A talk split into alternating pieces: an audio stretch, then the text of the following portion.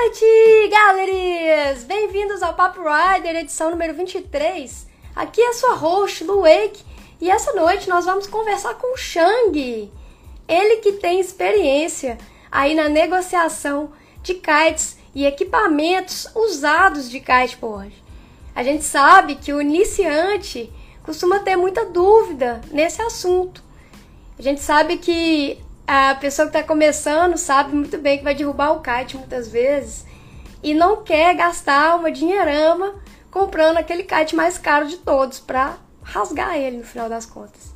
Oi, Xande! E aí, Lu? Bem-vindo! Já tô vendo, já tô vendo aí o Pedro falando aí, Xang Manja dos Paranauê. É. Boa, Pedro, valeu. Bem-vindo ao nosso Papo Rider, obrigada aí por aceitar o convite. Eu que agradeço o convite. Um prazer enorme estar aqui contigo falando sobre kite, falando sobre equipamentos e vai ser uma conversa muito proveitosa, com certeza. Com certeza. Eu queria que você apresentasse, se apresentasse para a galera que não te conhece. Tá certo, galera. Então, bem, quem está aqui ou quem vai assistir, né? Então, o meu prazer, meu nome é Shang. É, eu sou de São Paulo, sou coreano, na verdade, original, nascido de lá. É, com um ano vim para o Brasil e passei grande parte da minha vida em São Paulo, mas morei aqui no Ceará em 2017.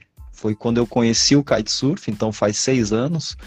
E desde então sou viciado, apaixonado, eu adoro velejar, adoro dar winds, Trabalhei com kite, trabalhei com aeromacho durante dois anos, então tive também 4x4, dirigi, fui guia na água, vendi, comprei muito equipamento, então assim, eu sou uma pessoa que é, respirei o kite por um período da minha vida, assim, integralmente. Hoje em dia eu trabalho também, eu, eu trabalho com vendas é, em uma empresa, mas aí nas minhas horas vagas eu consigo trabalhar um pouquinho com kite e me divertir no fim de semana, velejando com os amigos. Então, essa é um pouco da minha história aí, resumidamente, Lu. Muito legal, e eu tenho certeza que você vai ajudar muita gente, inclusive eu acho que eu vou aprender bastante com você nessa live aí. Eu tenho uma pergunta Nossa. aqui, ó. Primeira coisa, né? A pessoa que é iniciante, às vezes ela tá perdida, né? Então, são vários estilos de kiteboarding que a gente tem qual dica você daria para o iniciante para ele começar se localizando com relação a isso, na hora de escolher o primeiro kite usado? Tá certo. Então, primeira coisa, né? Acho que antes de escolher o estilo do kite, vamos falar um pouco da condição do kite, né? Primeiro, o que, que vai te atender realmente. É... Então, assim, imagina que o iniciante vai fazer o curso, né, de 10 horas para pelo menos subir na prancha, ele vai ter pelo menos um, né, uma noção do, do, do, do, velejo que ele teve com o kite, ele nem sabe qual kite ele usou, na verdade, né?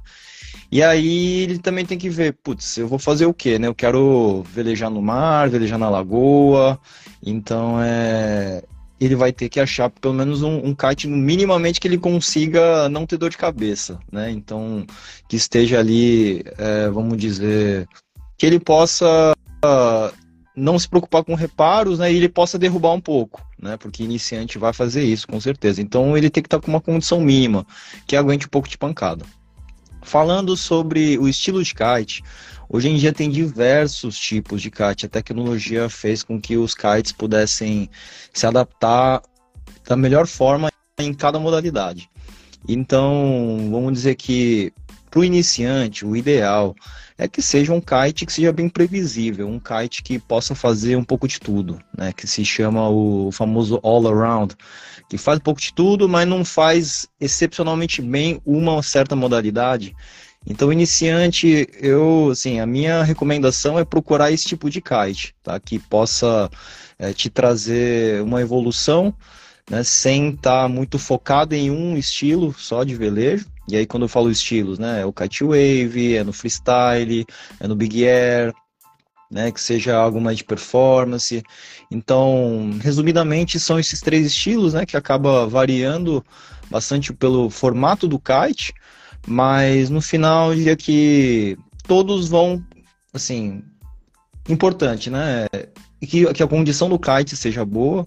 E segundo, procure um kite que seja previsível, né? Esse all around vai ser bom para você. É bom porque o iniciante, ele estando perdido, ele consegue ter certeza, né? Antes de comprar alguma coisa que daí a pouco ele vai vender, talvez já vai perder um dinheiro, né? Ah, é, não. O iniciante sempre tem um pouco de receio de comprar o primeiro equipamento, porque o, o curso já não é barato, né, Lu? Uhum. Se for pegar aí quanto custa um curso, vai, na média, vamos falar aí de 2 a 3 mil reais, né, 10 horas, hoje em dia. E aí ele já vai pagar caro pelo curso, aí ele vai sair Aí, putz, eu vou gastar quanto, né? Agora eu vou ter que comprar o kite, a barra, a prancha, o trapézio, ah, é um colete, é um óculos, então, pô, ele fica totalmente preocupado e quer, e quer gastar pouco, né, no início.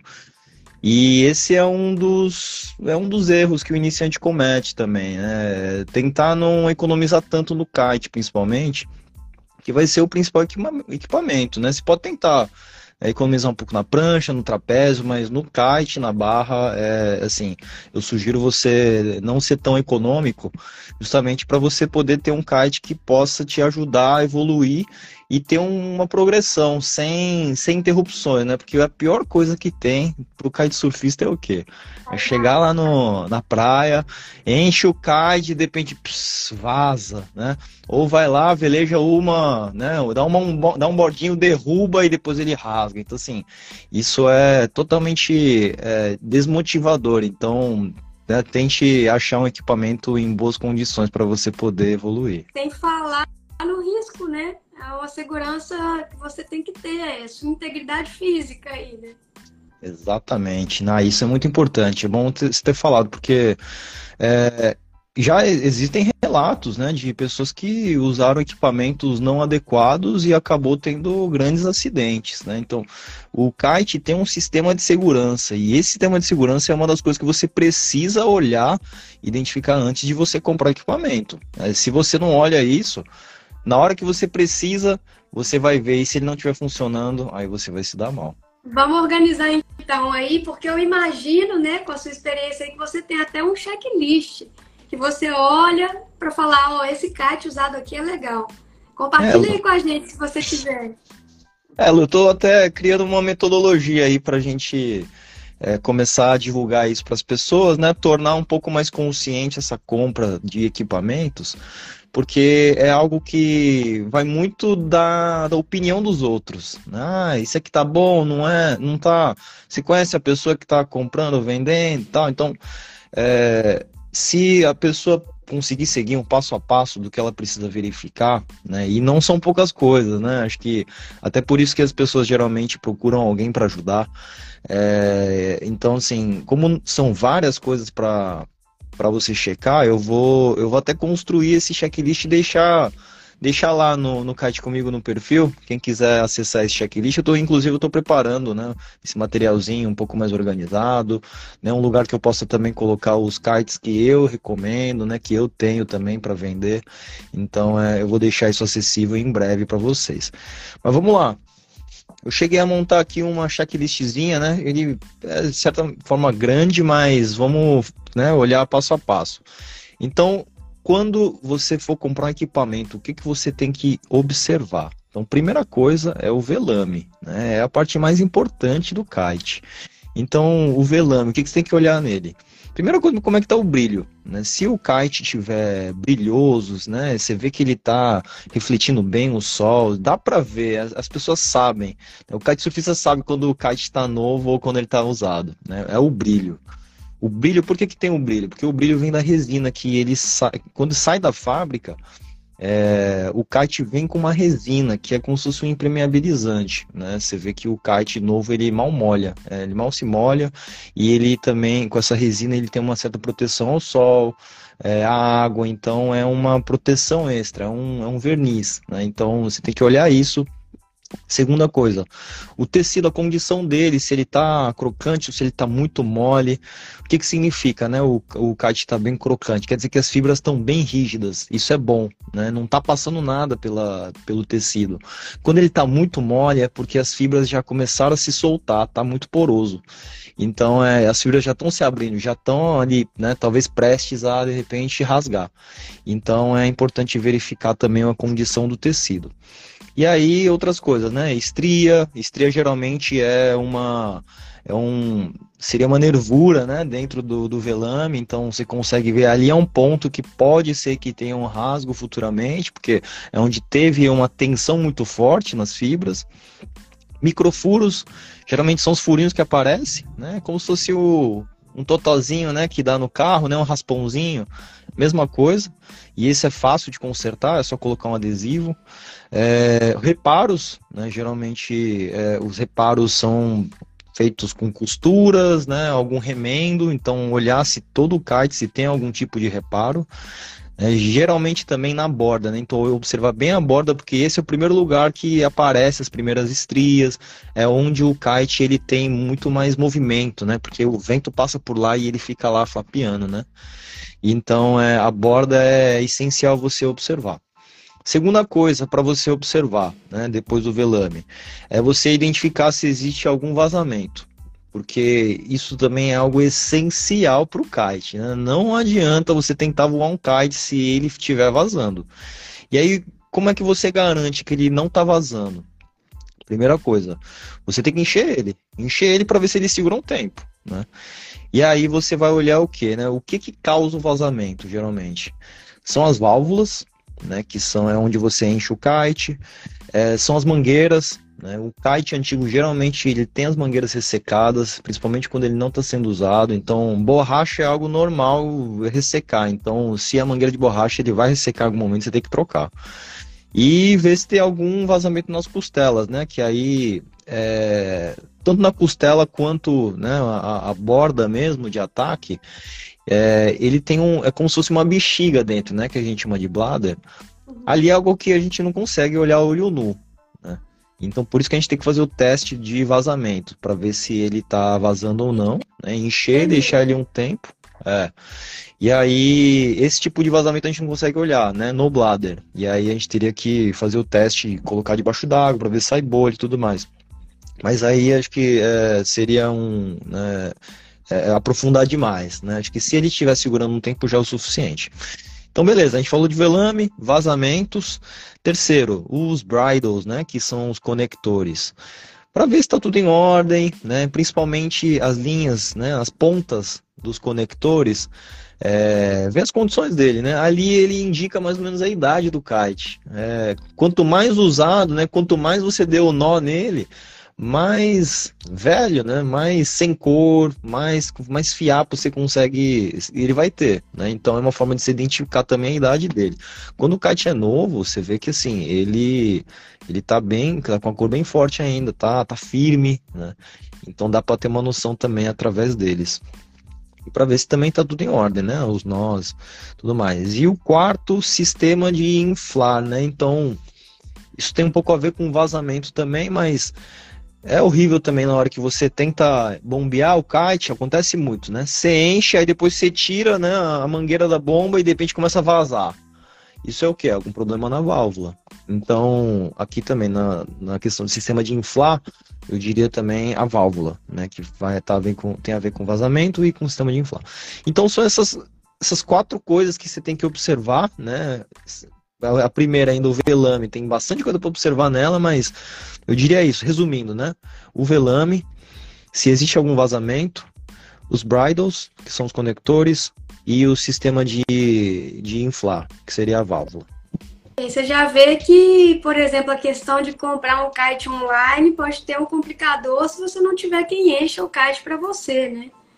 Ah, com certeza. É, mas assim, Lu, é, eu, eu, eu, assim, eu já vendi muito kite online, eu já comprei também, tá? Sem fazer o teste e tudo mais, tá? Assim, indicação total você comprar um kite, né? Presencialmente, fazer os testes, olhar e tudo mais, ou mandar alguém que possa fazer isso por você. E realmente existe o risco, né, de um, de um kite que você vai comprar online sem antes você observar ter algum tipo de problema desse. Mas esse tipo de problema acontece com kites que estão sendo usados, né, ou não sendo usados, ou até comprando presencialmente pode ser que um problema desses apareça, entendeu? Então, eu diria que o risco a gente corre de qualquer forma, né? Sim. O ideal é a gente olhar, né, mas é, se o cara botou o kite para vender, né, a gente espera que ele esteja minimamente na condição para voar, né? Então, a gente também é, acaba acreditando, né? Confiando um pouco nos outros, e aí também é aquela dica que eu já dei, né? Pô, saiba de quem está comprando, pelo menos entender um pouco a história. Às vezes, né, o, a pessoa tá vendendo barato online porque ela quer se livrar. Pô, tem um probleminha lá de um vazamento porque a mangueira não tá trocada. Pô, você, você vai deixar de comprar, de pegar uma oportunidade dessa por causa de uma mangueira? Uhum né? Então, assim, é o mundo online, né? É o mundo online. A gente corre os riscos sempre, mas é, é lá que a gente consegue achar as melhores oportunidades. Sabe o que acontece? Eu tenho um outro perfil do Instagram que chama Feira do Way, que eu vendo equipamentos, assim, na verdade eu faço a intermediação na venda de equipamentos de wake usados. Uhum. E aí o que, que eu falo? Vendedor, você vai anunciar na feira do Wake, você tem que ser 100% honesto. E eu vou te falar mais. Se você não for, a gente vai te pegar.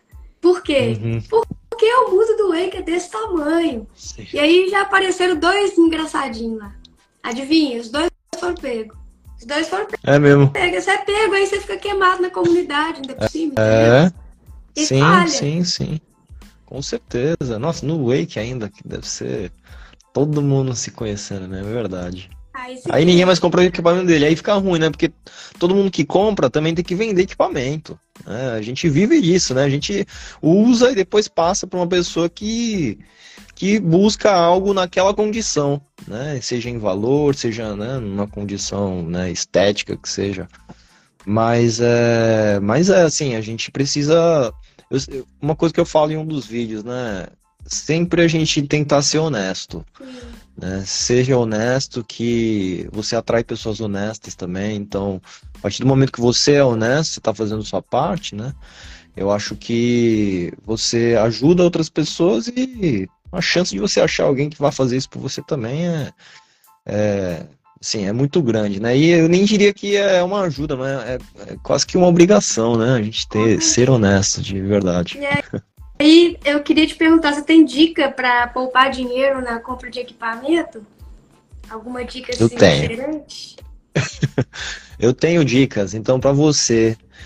Vamos lá, né? Primeiro, para a pessoa que está adquirindo seu primeiro equipamento.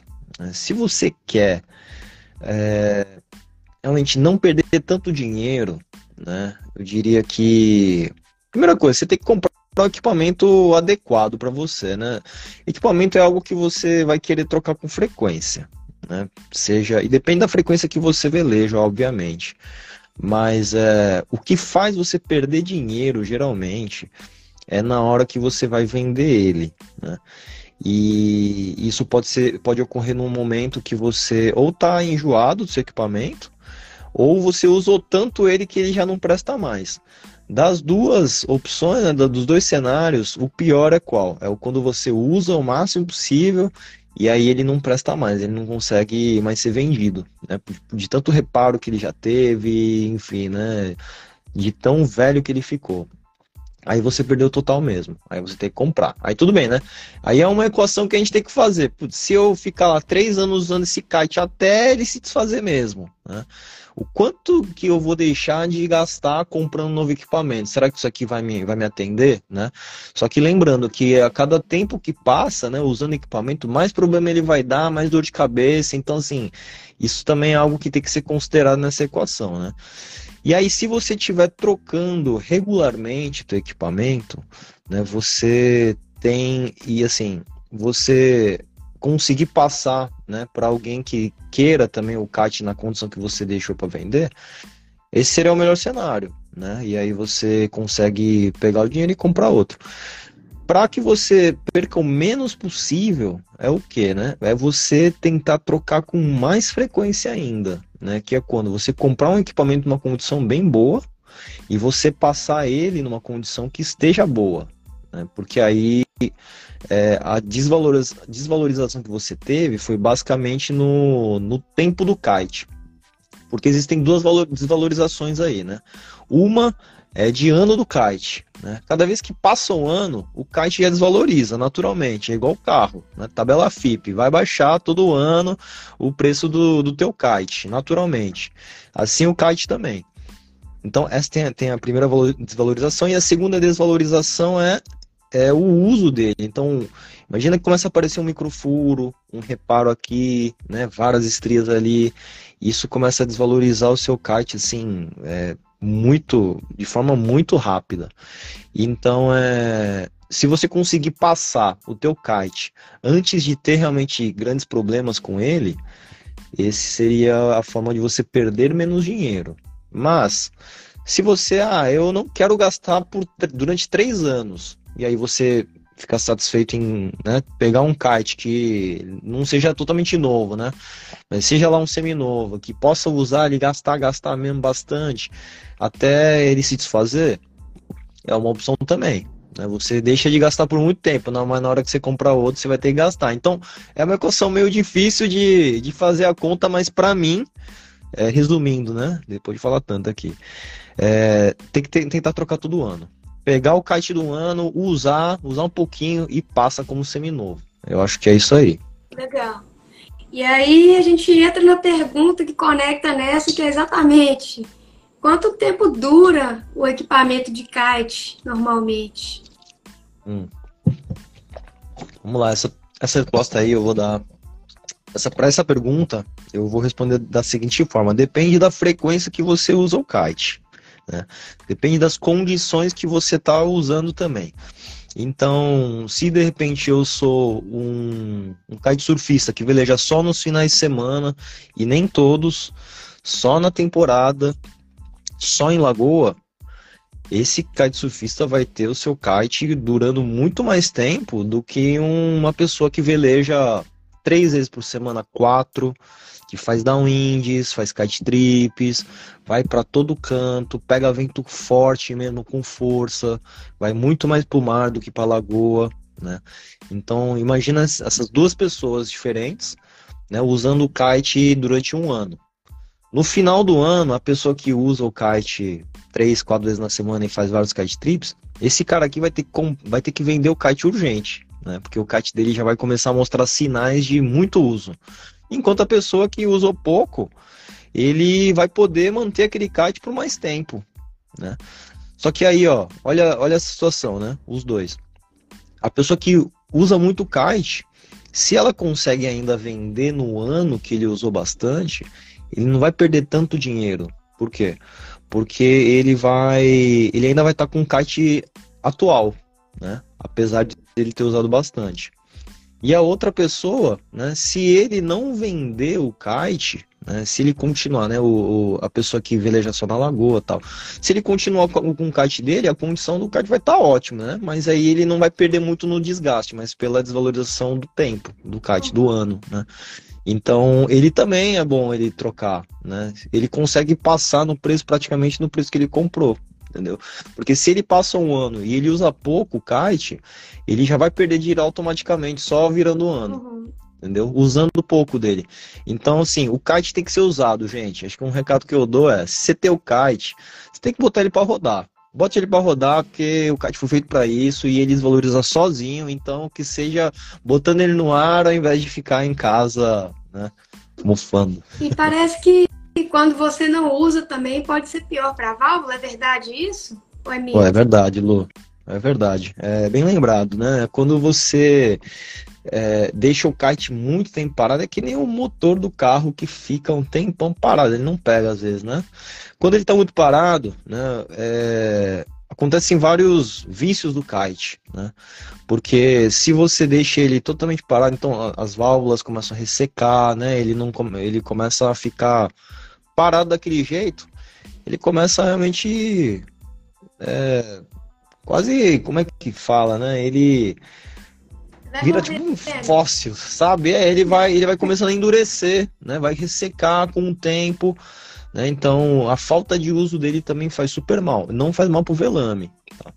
Mas é, para as mangueiras principalmente faz muito mal. Você vê um kite que ficou a temporada, a baixa temporada inteira parado, você geralmente vai ver assim algumas mangueiras soltando já a borracha assim no, no velame, né? Acontece muito isso. E, por exemplo, na, nos kites da Core, aí eu vou até falar aqui um, uma certa uma dica, né, para quem tem kite da Core. O sistema de desinflar dele é aquela língua, né, que você bota para dentro e aí ele sai o ar. Sabe, Lu, qual que é? Não, Frago, nunca andei com core. Então, o core, assim, ele tem, ele tem a válvula, né, assim, ele não tem um, você não, você não retira a válvula dele, né? Rosqueando, desrosqueando ele. A maioria dos kites são assim, né? O da Core, você tem que colocar uma língua que vem junto no kite, você aperta ele, que aí embaixo tem a válvula, ele solta o ar, ele, ele desce, e aí o ar vai, vai vazando, né? E aí ele sai até desinflar o kite. Uhum. Quando você coloca esse, essa língua e deixa lá um tempo, e você dobra o kite e pronto. Deixou lá um tempão, né?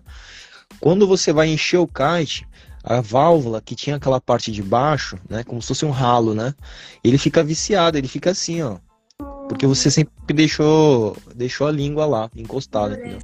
Então você tem que trocar a válvula por causa disso. Isso acontece muito com os kites também. Então, cada kite tem uma especificidade, né, de, de algum vício que existe quando não se usa o kite. Com o tempo também, né, imagino que a cola do bladder, ele também é com é com tempo, né? A cola não é infinita. Em algum momento ele vai ele vai ele também vai vai se desfazer, né? Isso é com tempo.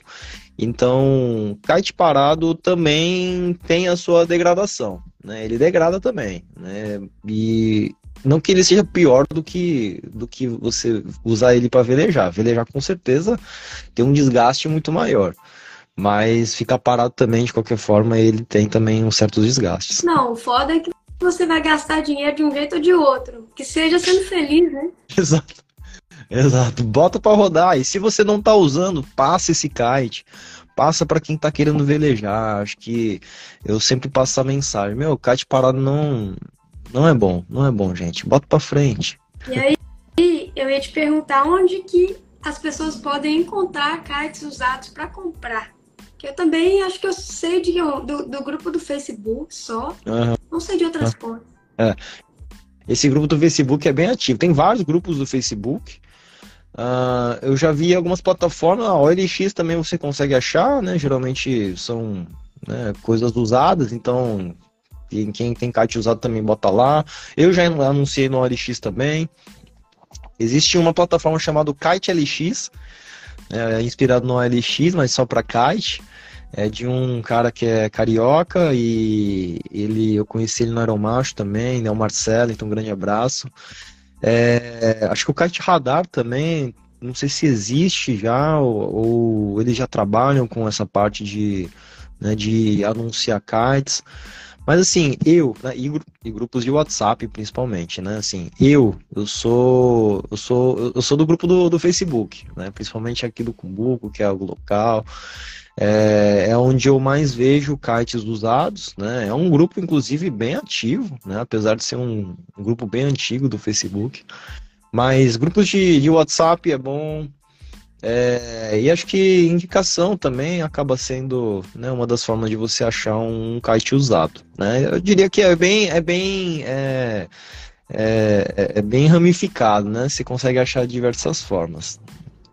Inclusive, uma dúvida é as pessoas vão viajar para os Estados Unidos e tal, o preço já melhora, porque a pessoa às vezes consegue trazer na mala e não tem aquele tanto de imposto de importação.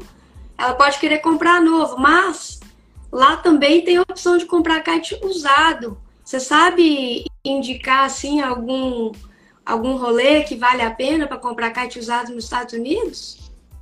Então, Lu, é... kite usado eu conheço pessoas que trazem muito kite usado de fora. Inclusive fazem esse esquema, né? Vai para lá, pega usado de pessoas que né, têm escolas, né, que, que tem alguma forma de adquirir esses kites, né, diretamente da marca.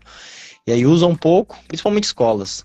Usa um pouco aí, ele já, já traz para cá pro Brasil. E aí vende num preço muito bom, né? Um kite seminovos. Uh, acho que a gente até falou disso, da questão de ter um site, né? O, o, o Board, né? Que faz o, a venda de equipamentos é, seminovos também. Eu já vi plataformas na internet também que vendem equipamentos seminovos. E geralmente os equipamentos lá fora são mais baratos, assim, principalmente esses mais usados, né?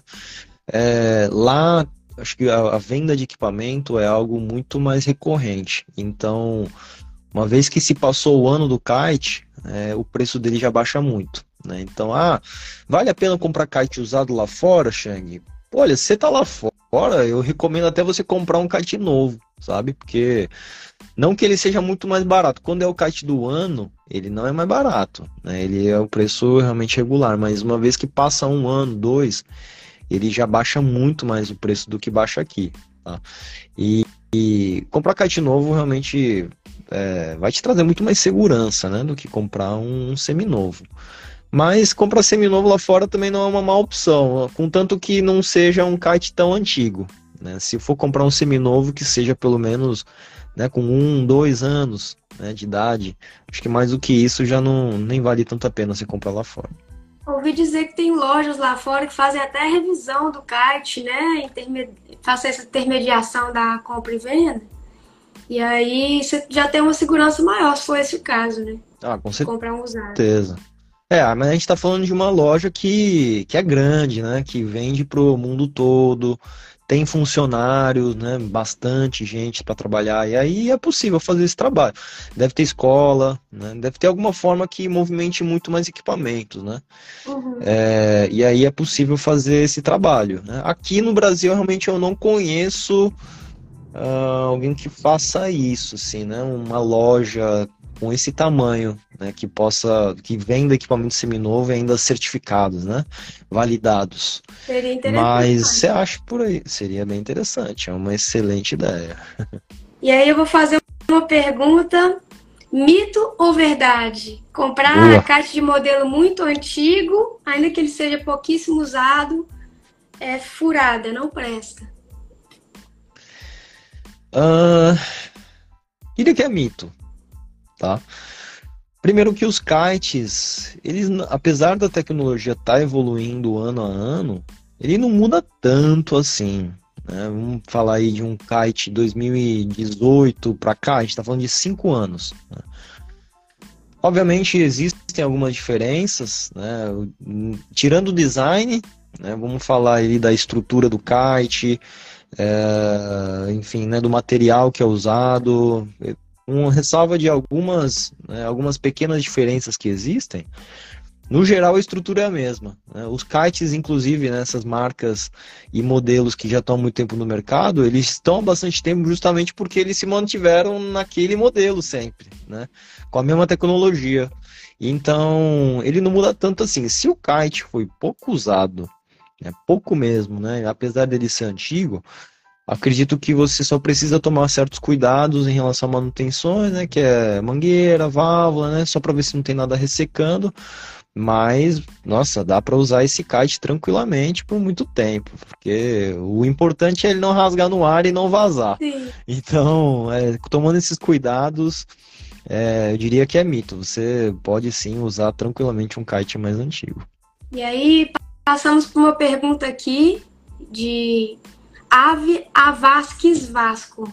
Quais sites Legal. internacionais vendem e entregam no Brasil?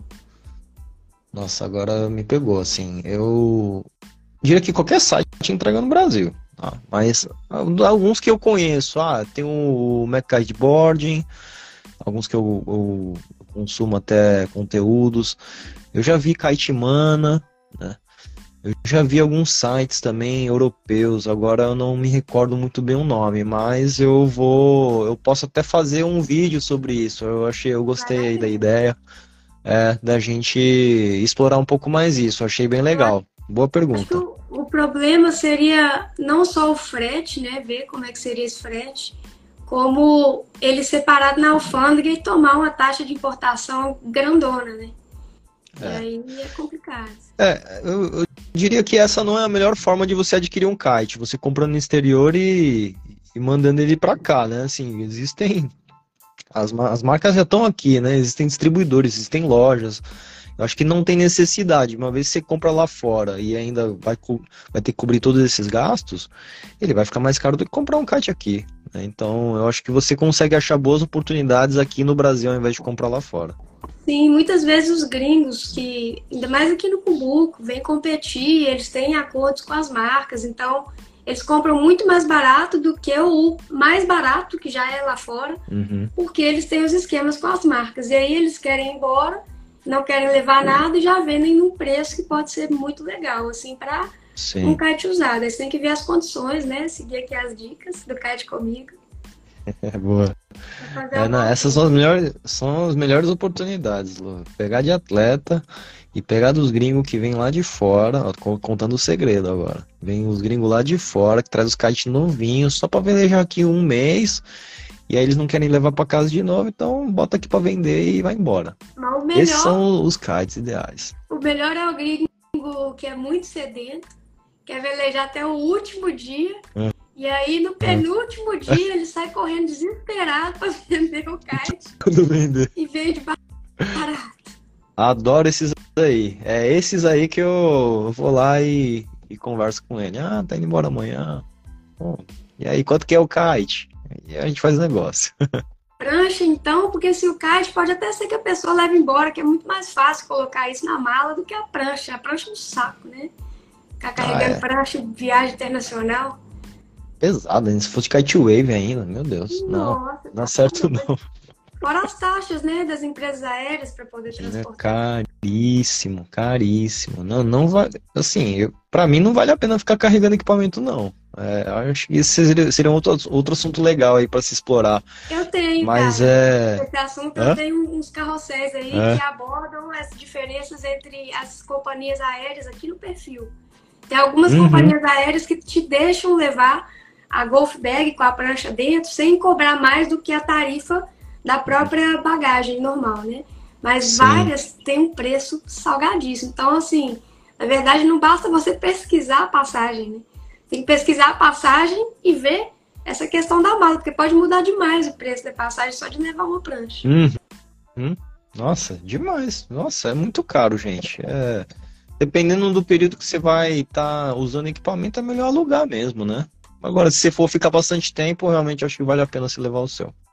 E, e uma pergunta que não quer calar também: como descobrir o preço justo de um kite usado? Nossa, essa pergunta é muito boa, Lu. Vou te falar que o preço justo é o preço que você sente que está pagando de forma confortável, sabe? Porque, meu, preço de kite é que nem ações. É tudo é questão de oferta e demanda. Tem momento, gente, que o kite está raro, né? Ninguém está vendendo. Ano passado, foi ano passado retrasado, não me recordo agora. Eu acho que foi ano passado, retrasado, desculpa é, foi um período que subiu muito o preço dos kites.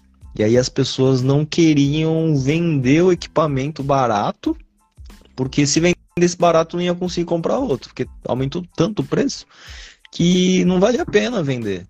Eu e aí a galera ficava segurando o kite. Nossa, e esse período aí, gente, não, não, tá, não dava pra achar não. Então, você, você nem sabia qual era o preço justo mesmo ou não. Então, o, o preço de kite varia muito durante o ano e entre os anos. Então, preço justo, eu diria que é bom você sempre dar uma checada no mercado, quanto é que tá, né? Acho que se preço de kite novo é que não tem como se discutir muito, né? Comprar na loja e, e é isso. Mas semi novo, fazer uma boa pesquisa, né, ver referências e no final se sentir confortável com o que você pode realmente pagar do teu bolso e ter aquilo que você espera. Então acho que esse seria o justo.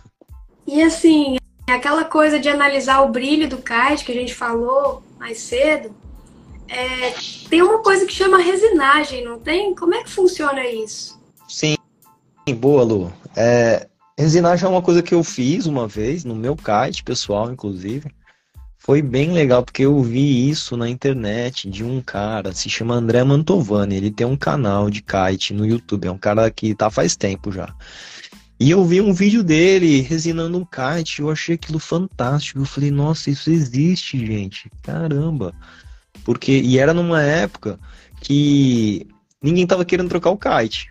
Inclusive nesse vídeo eu falo, ah, você não quer trocar de kite porque tá caro, né? Ó, então eu vou te mostrar aqui uma forma de você poder renovar um pouco teu kite, né? Que é o quê? É, eu diria que é análogo a você pegar o carro e fazer uma mega pintura, uma cristalização e deixar o negócio ali zero bala de novo, sabe? É só estético? Não, não é só estético. A resinagem é o quê? Então, é, imagina que, novamente, né, o velame é um tecido, são fibras. E aí ele com o tempo ele vai se abrindo, vai se afrouxando, né? Porque passa água, é, passa vento, na verdade, né? Pode passar água e ele vai, né, com o tempo se afrouxando. A resina ele vai tampando esses poros, né? Então ele também tem essa funcionalidade de proteger de novo o seu kite. Então a resinagem é uma é, é um procedimento que não é comum. Na verdade, pouquíssimas pessoas fazem resinagem de fato. Justamente porque para você achar o material certo também é algo meio complexo, né? Eu comprei com esse cara, o André Mantovani, que ele assim, ele manda numas garrafas PET assim. Ele ensina como é que faz, tudo é uma mistura que ele fez. Eu fiz no meu kite, ele teve os resultados que, que o André tinha falado no, falado no vídeo, que era o que? Ele fecha algumas estrias, é, ele dá um brilho, né? Ele também, ele traz uma certa resistência, né? Porque ele vai fechando esses poros, mas também é um procedimento que é, é, um, é, um, é um químico muito forte, né? A resina em si, ele tem, ele tem um cheiro muito forte, então você tem que usar EPI para poder realmente manusear. Então, é, assim, eu diria que é para assim, o ideal é, uma, é um profissional fazer isso, né? Eu fiz, eu fiz uma vez, mas eu não, eu não fiz várias vezes, né? Mas para quem quer fazer mais de uma vez, eu diria que precisa realmente se equipar e tudo mais. Mas eu recomendo fazer a resinagem, eu acho legal para quem não quer gastar de jeito nenhum. Vai ser um valor muito mais baixo do que você trocar de kite, né? Mas é, não é algo que você faria sempre. E se uma pessoa vai comprar o kite, percebe que ele é resinado, rola um preconceito? Como é que é? Rola um preconceito. Rola um preconceito. Rola porque o kite, apesar dele, dele melhorar, uh, ele muda um pouco as características, tá? Eu não sei como é que ficou realmente de fato o do André, porque pode ter sido que eu fiz, pode ser que eu tenha feito né, um pouquinho diferente, enfim, mas no vídeo dele parece que o kite dele ficou bem crocante. Né? Uhum. Quando eu fiz no meu, o meu kite não ficou crocante. Ele ficou, ele ficou assim, um pouco mais, mais pesado, ele ficou. E assim, a resina parece que às vezes ele. É, quando passava areia, ficava um pouquinho de areia, assim, grudando um pouco, sabe? Então, ele não fica igual novo. Ele não fica. Mas ele durou muito tempo. Inclusive, eu lembro uma vez que eu. E esse kite, inclusive, tinha vários microfuros, meu, eu fiz nossa, ele passou em tantos lugares esse kite, sabe? Ele tava bem velho, já desbotado. Eu resinei, aí eu tava velejando com ele e uma vez um cara chegou, olhou e falou: Nossa, esse kite tá zero, hein? kite zero, é. Pô, fazia uns três anos que já que eu usava ele direto, assim, velejando a costa inteira do Nordeste e ele falou que tava zerado, é porque a resina ele dá um, ele dá um grau. Mas tem gente que fala, ah, putz, resinou porque tava com algum problema. É, tava, tava mesmo, né? Tava com estrias, tava sem cor, mas ele ajuda, né? Ele ajuda. Então, pode ser que role um certo preconceito, sim, mas eu, para mim, é uma forma de você dar uma renovada no teu kite, tá? Eu realmente eu sou super a favor de pode fazer. Isso é um preconceito que vem da falta de informação também, né? Ah, Geralmente é, né? Preconceito é uma falta de informação. e, e, quando, deixa eu ver, o kite é com reparo, o kite tem um reparo. É, como você analisa se esse reparo foi bem feito? O reparo bem feito é aquele reparo que você nem sabe que teve reparo. Esse é o bem feito. Então eu fico e, ai, mas eu... Dá pra ver que tem um reparozão grandão. Tá. pois é, e, mas me fala um pouco mais desse reparo. Onde é que ele é? Como é que ficou? Não, vou te tamanho dele. não foi bem feito, É. porque, pô, dá pra ver com o Cat lá em cima, então não tem como. Cima abaixo? Não, não, não foi cima baixa, não, foi, foi um, um, um Czinho, assim. É, Um Czinho. Certo. Comum, é bem comum. É bem comum um L, é bem comum um Czinho, é, também. Só a linhazinha também é bem comum. Tem o de cima a baixo, famoso cima a baixo, né? Cima baixa é Tem foda. aquele famoso. É, não, cima a baixo. Esse aí.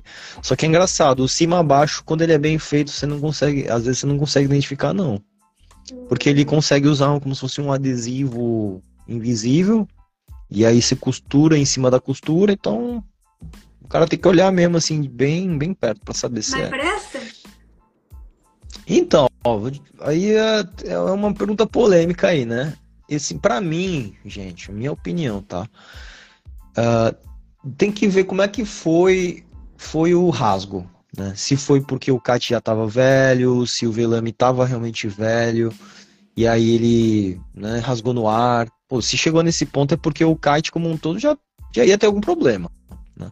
Putz, mas é porque ele, mas de repente o kite caiu em algum lugar, numa árvore, num poste, e rasgou no meio. O kite era zero, né? Você vê que o tecido tá brilhando, crocante, e tá com rasgo no meio. Quando você faz aquele, é, aquele reparo ali, é, ele reforça até, né? Porque você vai costurar em cima mesmo, né? Você vai botar ali um outro tecido, né? Uma cola, você vai costurar. Então é um remendo que, que pode ser até mais, mais forte do que o próprio remendo da fábrica. Olha, Então, o reparo em si geralmente não, não, não causa problemas para o kite. Né? Na verdade, ele pode até reforçar. O grande problema do reparo é, é depende da condição. Se ele abriu no ar, é porque o kite já estava ruim. é. Tá? Então, ah, o kite com reparo, né? Que Qual que foi a pergunta mesmo, Lu? Se o reparo presta? É, como que eu vou saber o tanto que Ah. o re- reparo é prejudicial, né, pro Cat? Ah, sim, se o reparo foi bem feito ou não, né? Uhum. Sim, então, se o reparo foi bem feito, é isso, né? Se... E assim, o reparo tem que ser esteticamente muito bem feito. Acho que esse é um ponto também importante, porque o reparo mesmo não vai prejudicar o velejo em nada, né? Se você tem lá um Czinho, ele prejudicou teu velejo até hoje, desde que você fez o reparo? Não, você nem percebe. Na verdade, não muda nada, Sempre né? Um riscozinho. ele. Pronto, aí, ó. Aí é estético total, né? Você fica lembrando, putz, meu. E aí eles valorizam e tudo mais, né? Então, existe isso, mas. Mas é. Eu diria que o reparo bem feito é isso aí. Quanto mais discreto o reparo for, melhor. Sim, com- certeza. E não te prejudicar no vermelho, né? Obviamente. Ah, é, é. Você diria que comprar kite com microfuro é muito problemático ou é ok? Ah, quantos mil microfuros são aceitáveis? É fácil realmente lidar com eles e como é que é isso? Engraçado, né? Quando a pessoa vai comprar um, um kite, aí ela olha o microfuro. Olha lá o microfuro! Não, isso aqui já caiu 500 reais. É, quero desconto, né? Acontece muito isso. E, e olha que, que coisa engraçada, né? Interessante isso. O microfuro mesmo, né? Pô, é um, é um furinho de nada, né? Cara, o furinho a gente pode ter em qualquer momento na- com a nossa roupa. Aí, putz, o kite. Quais são os momentos que você geralmente tem um microfuro, né? Quando você geralmente raspa ele em algum lugar, né? Quando ele cai na areia. Imagina, né? Se às vezes ele caiu, né? Ele, ele morreu, estolou, aí ele vai subir de novo, ele dá aquele raspão na areia, às vezes tem umas conchas na praia. Microfuro geralmente acontece assim. Ah, mas é. Eu nunca encostei o kite na areia ele apareceu um microfuro. Ah, pode ser porque realmente usou tanto que começou a abrir um pouquinho.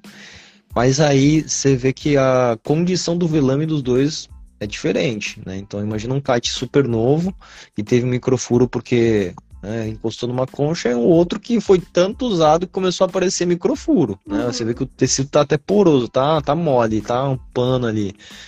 Parece pano de cueca, calcinha. E aí é totalmente diferente o cenário, né? Então, o microfuro em si é problemático? Não, é fácil resolver. Você só usa um botão adesivo, né? Aquele adesivo transparente. Ah, mas é prejudicial, sim, ele, é, ele, vai, ele vai ter algum problema no kite? No microfuro não, mas o kite já pode ter algum problema se ele teve um microfuro naturalmente. Tá? Mas o microfuro feito né, por algum atrito que ele teve vai prejudicar em nada. Coloca um adesivo e resolve. É, imagino que possa acontecer também aqueles dias que o vento está muito forte, a gente está sentado lá no kite cabana que a areia até dói de bater na perna hum. da gente, só de estar ali. Atrito. Imagina isso no kite, né? O kite parado lá no chão, tomando aquelas areias fortes ali, né? Deve ser é verdade. tenso. É verdade. É, microfuro é isso, gente, é atrito. Tem que tomar cuidado, né? E até é, vou postar um vídeo no YouTube agora essa semana que é sobre né, cinco, cinco coisas que mais desgastam o teu kite e como evitar. E aí um deles é isso, é o atrito, né? Geralmente quando o kite fica lá parado, né? Ah, se encostar alguma coisinha no kite, gente, é pode rasgar, né? Imagina um gato, um gatinho chega lá e dá uma unha, um, umas unhadinhas assim, rasgou. Então é, é muito sensível também o kite, né? Apesar de né, de ter, ter, toda a tecnologia, ter um valor alto e tudo mais, a gente tem que tomar realmente um, um, cuidado, porque a desvalorização dele é muito grande se você não tiver o seu cuidado com o equipamento. Mito ou verdade? Não se deve comprar equipamento usado de escola de kite. Eu diria que é mito também. Né? Não importa de quem você está comprando, se é de escola, se é é, de alguém, pessoa física. Tem que olhar a condição do kite. Né? Ah, mas a escola geralmente tem alunos que batem muito o kite. Ah, mas não é só aluno. Né? E, e mesmo assim, às vezes, né, só foi usado na lagoa. Né? Ah, o, o aluno vai derrubar o kite.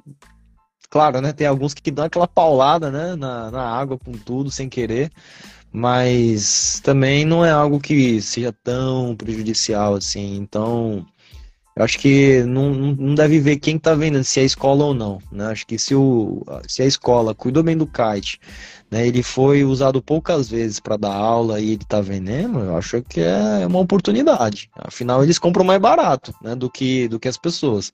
Então, eles também conseguem vender num preço melhor. Agora, kites mais antigos, né, de instrutores, né, de escolas também. Acho que aí tem que tomar um devido cuidado. E como você testaria uma barra usada para poder comprar com segurança? Tem que botar no ar. Acho que é, é isso. É, primeira coisa, olhar a estética da barra. Olhando ele, você já vai saber se ele se ele foi bastante usado ou não. Ah, como? Você vai ver a cor dele, você vai ver o grip, se foi muito usado. O grip é onde você segura a borrachinha. Você vai olhar também as linhas para ver como é que tá a cor dele. A linha também tem uma resina, né? Quando você compra ele novo, você vê que a linha tá brilhando também, igual o kite. É, eu inclusive acho que é a mesma resina. E aí essa resina vai saindo com o tempo e aí vai desbotando a cor da linha começa a gerar alguns fiapos. Você tem que ver os conectores também da linha para ver se eles estão muito usados ou não. Barra é uma coisa que se usa muito, né? E eu diria que a barra ele dura até mais que o kite, tá? Então, é, assim, o risco de você ter um problema com a barra é menor do que com o kite. Agora, o que você tem que olhar na barra é o sistema de segurança, né? Então, minimamente, você olhar lá dar o eject para ver se está funcionando, né? Para ver se o sistema te atende, porque quanta gente, não sei se já, já escutou isso, Lu, mas já viu pessoas que tiveram um perrengue porque às vezes não conseguia ejetar? Uhum, eu já tive esse problema com o meu primeiro kart, na verdade minha primeira barra, né? Que eu tinha uhum. que dar uns trancos assim para poder ejetar. Ela não ejetava. Isso. Pois é. E você não é a única, muita gente já passou por isso. Né? Às vezes é um sistema que você não está acostumado, né? Então é, de novo, os equipamentos da Core, né? Eu falo da Core porque é um pouco diferente. O da Core, você não, você não, você não só é, joga, joga para cima, né? É, você tem que girar ele. Você gira. E aí eu lembro de uma amiga que ficou tentando ejetar, ejetar e não conseguia. E aí, na verdade, ela não, não era para puxar, né? Era só para girar. Entendeu? Aí é também falta de um certo conhecimento do equipamento, né? Então, E, e, às vezes o sistema pode estar travado mesmo. Então isso é uma coisa que você tem que checar sempre na barra. Né? Então, de novo, revisando né, sobre a barra. Se olhar a cor dele, olhar o grip para ver se está em boas condições, que é a borracha, olhar as linhas, olhar o sistema de segurança, o eject, olhar o chicken loop para ver se está numa condição boa também. É, o cabo Spectra, o cabo Spectra é aquele cabo que fica que fica ali no sai do chicken loop e vai até a, né, até a tua barra ali, até as linhas. Né? Uhum. Né? É, a, é a linha mais grossa. Essa também você tem que estar tá de olho, porque às vezes ele está desgastado. Né? Barra da Dotone né, sempre desgasta também, isso tem que ficar de olho. Dotone, da Core, da Core aquela borracha sempre sai. Né? Então, cada equipamento, cada marca tem alguma especificidade aí sobre manutenção da barra. Né? Mas isso é uma coisa para se olhar. E acho que a última coisa também é, é a questão do alinhamento. Né? E isso é uma coisa que só vai conseguir botar no ar. Você só vai conseguir ver colocando no ar, né? Colocou lá, ele está puxando muito para um lado, para o outro. A barra em si já tem um sistema que você consegue ajustar né, através de nós, ali no, no, nas pontas da barra. Uhum. Mas às vezes aquilo não é suficiente. Né? É. Às vezes também é o kite que está empenado. Então, é, o ideal é você testar, ver se tem algum problema, tentar resolver. E existe também o alinhamento da barra, né? Que é aquele procedimento que você amarra ele né, em um lugar só e você puxa, faz força física até que as duas linhas da ponta estejam alinhadas. Então é o, é o famoso alinhamento. Então essas são as minhas dicas para verificar a barra. Problemas que eu já vi com barra, que eu já até tive, quando eu era também iniciante Cheguei a fazer aula com o tio Chicken Loop hum, e hum. o Finger, ou para alguns Dunk Dick. Ah, sim. eu sei que o Finger tava meio, né? Meio do que. Tá muito...